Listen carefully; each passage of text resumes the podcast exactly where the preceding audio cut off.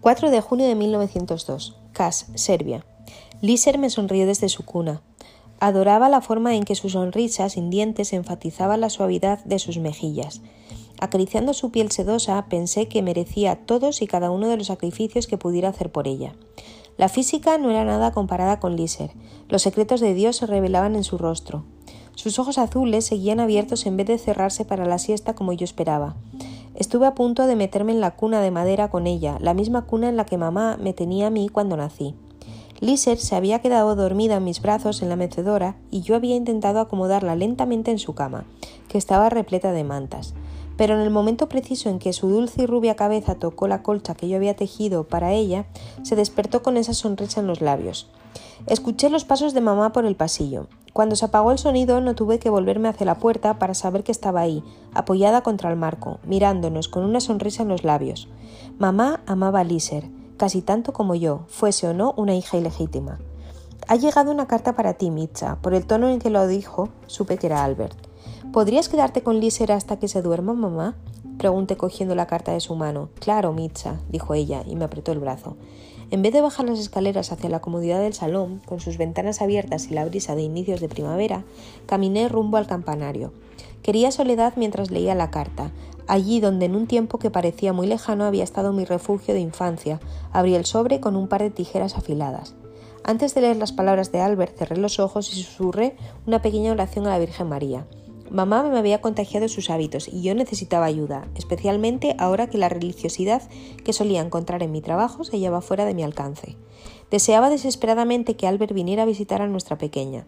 Le había rogado que acudiera, pero él seguía poniendo excusas. Explicó que tenía que seguir en Berna para esperar la aprobación final del gobierno para su puesto de examinador de patentes y no podía hacer nada que manchara su reputación.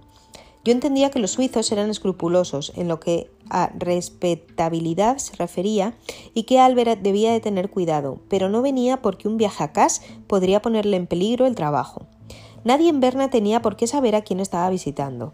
Bajé los ojos hacia sus familiares garabatos. Empezaba la carta con los usuales apodos cariñosos y preguntas acerca de la niña. Cómo estaba, a quién se parecía, qué cosas podía hacer a esta edad.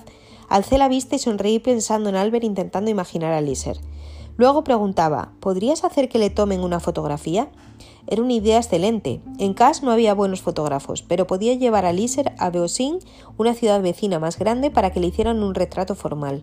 Seguramente si Albert veía a su hermosa hija, todos rizos y sonrisas de querubín, no podría resistirse a verla en persona. Volví a la carta. Dolly, no puedo ir a casa en este momento, no porque no quiera conocer a nuestra Liser, sino por una buena razón que espero entiendas. El trabajo como examinador de patentes en Berna ha llegado tal como Grosnan prometió, y empezaré dentro de pocos días, así que no puedo viajar. Pero hemos estado lejos demasiado tiempo. Te ruego que vengas conmigo a Suiza, pero no a Berna, donde muchas lenguas podrían hablar, quizá a Zúrich, para que podamos vernos más fácilmente y ven sola, sin la pequeña, al menos en los próximos meses, hasta que podamos arreglar nuestro matrimonio. Sé que debe sonar extraño, así que déjame explicarte. Ya sabes lo recatados que son los suizos, y bueno, en mi solicitud para el trabajo de hace seis meses afirmé que no estaba casado. Si llego a Berna con una esposa y un hijo, sabrán que este es ilegítimo, un hecho que sin duda pondría en juego mi nuevo trabajo. Lo entiendes, ¿verdad? Tal vez podamos encontrar otro modo de que Liser venga con nosotros en el futuro. Tal vez tu sabio padre pueda encontrar un modo. Tiré la carta al suelo. ¿Cómo era posible que no viniera a casa a conocer a su hija. Y todavía peor, ¿cómo podía siquiera soñar con pedirme que dejara a Liser solo para que visitarme le resultara aún más fácil? ¿Por qué nuestro matrimonio dependía de su trabajo y por qué ese trabajo dependía de que renunciara a mi hija?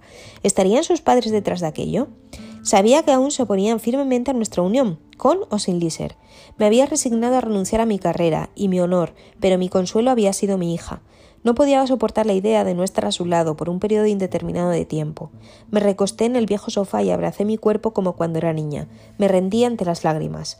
Las escaleras crujieron con los pasos lentos y pesados de mamá. Se sentó en el sofá a mi lado y me, y me abrazó. ¿Qué dice Mitcha? Intentando hablar entre sollozos se lo conté todo. Pronunciar las palabras en voz alta las hacía sonar aún más indignantes. ¿Cómo podía Albert pedirme que abandonara a mi hermosa hija? Por algunos meses al menos, pero probablemente por mucho tiempo. Albert nunca la había visto, no podía saber lo que sería extrañar su dulce olor, sus claros ojos azules, su gorgoteo y más que cualquier otra cosa su sonrisa. Y había afirmado erróneamente en su última carta que Liser no era capaz de reír aún. Su risa era como el tintineo de la campana más dulce. Albert no menciona el matrimonio y no ofrece ningún plan para Liser. Solo quiere que me mude, sola, a una base conveniente para visitarme cuando se le plazca. Mientras decía las palabras, aun cuando sonaban mucho más horribles en voz alta que en mis pensamientos, mi llanto se hizo más débil y mi respiración se acompasó. Necesitaba ser fuerte para enfrentarlo. Nos quedaremos en casa, mamá. Liser y yo. Este será su hogar. Mientras mamá secaba mis últimas lágrimas, dijo: Escúchame, Mitza. ¿Recuerdas nuestra conversación sobre formar una familia decente para Liser? Asentí. Esa conversación había guiado todas mis acciones hacia Albert desde entonces, incluso había resucitado algunos sentimientos respecto a él, pero ya no estaba segura de querer continuar por ese camino.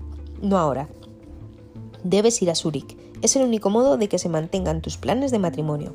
Sé que no te gusta lo que estás viendo de Albert, su rechazo a conocer a Liser, su egoísmo al pedirte que estés cerca pero sin fijar una fecha para la boda, su falta de coraje frente a su familia. Pero no estás haciendo esto por ti, irás a Zúrich por Liser.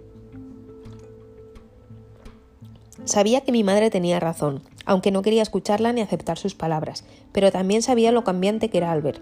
Pero mamá, si hago el sacrificio de ir a Zúrich, como Albert quiere, y aún así se niega a que Liser viva con nosotros, Sabes que en sus cartas estaba de acuerdo con papá en darle en adopción. No lo haré solo por el matrimonio. Nunca me daré por vencida respecto a mi hija. Los ojos de mamá se empequeñecieron y sus fosas nasales se abrieron. De pronto parecía un bulldog listo para pelear. No dejaré que eso suceda, Mitza. No he desafiado los deseos de tu padre de enviarla a algún lugar remoto para que lo adopten en secreto. No he insistido en tenerla con nosotros en casa. Mamá se había revelado con una ferocidad que yo no sabía que tenía.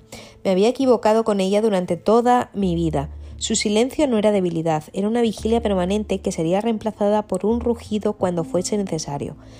Ella sola había peleado con papá por mi derecho a quedarme con Liser en Capitel, únicamente con ella y una sirvienta por compañía.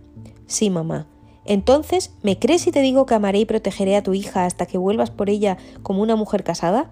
¿Y que te prometo que encontraremos una manera de que Liser vaya a vivir con vosotros cuando ya seáis un matrimonio? Sí, mamá. Bien, por lo tanto, irás a Zurich como Albert te ha pedido. El resto déjalo en mis manos. Yo me encargo.